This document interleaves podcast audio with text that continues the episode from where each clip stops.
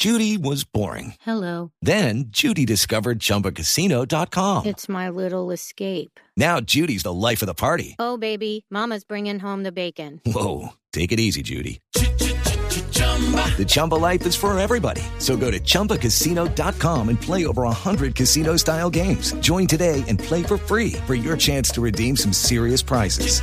chumba ChumbaCasino.com. No purchase necessary. Void where prohibited by law. 18 plus terms and conditions apply. See website for details. Ricardo Ospina es periodista. Está en Mañanas Blue. Son las 6 de la mañana y 20 minutos. Ya se cumplen tres semanas de la minga indígena y por ahora no hay una solución a la vista, con las graves consecuencias que esto trae para la economía del suroccidente del país y en general para todos los colombianos.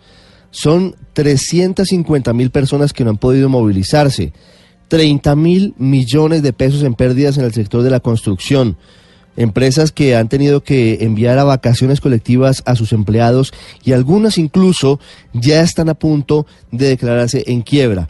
En Nariño hay crisis por la pérdida de miles de litros de leche y de varias toneladas de papa, pero tal vez el problema más grave es la posibilidad de una emergencia sanitaria, pues hay más de 50 toneladas de desechos hospitalarios que no han podido ser dispuestos en sitios seguros.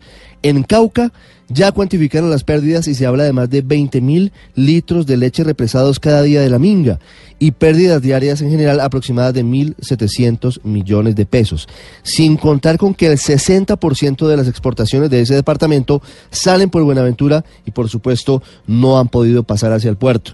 En el Valle del Cauca, el 20% de las exportaciones están paralizadas en Buenaventura, el 60% de lo que se exporta desde el Valle va a Ecuador y no ha podido pasar hacia ese país, además de la carestía natural de frutas y verduras en las galerías y plazas de mercado.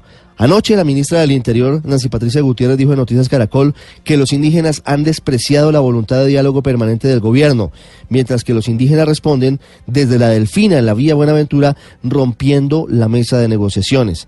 La ministra además ha hecho una advertencia seria, es que en muy pocos días dará trámite al Plan Nacional de Desarrollo y lo que no quede allí incluido difícilmente podría incluirse después. Esto en particular por los 10 billones de pesos que hoy el gobierno le ha ofrecido a los pueblos indígenas del país. La pregunta que queda luego de este panorama cada vez más difícil es cómo se van a solventar otros paros que se anuncian, porque se está hablando de movilizaciones cafeteras y de paro indefinido de FECO del próximo 25 de abril y sobre todo en lo particular de los indígenas, si hay alguna instancia que eventualmente pueda servir como mediadora para solucionar la crisis.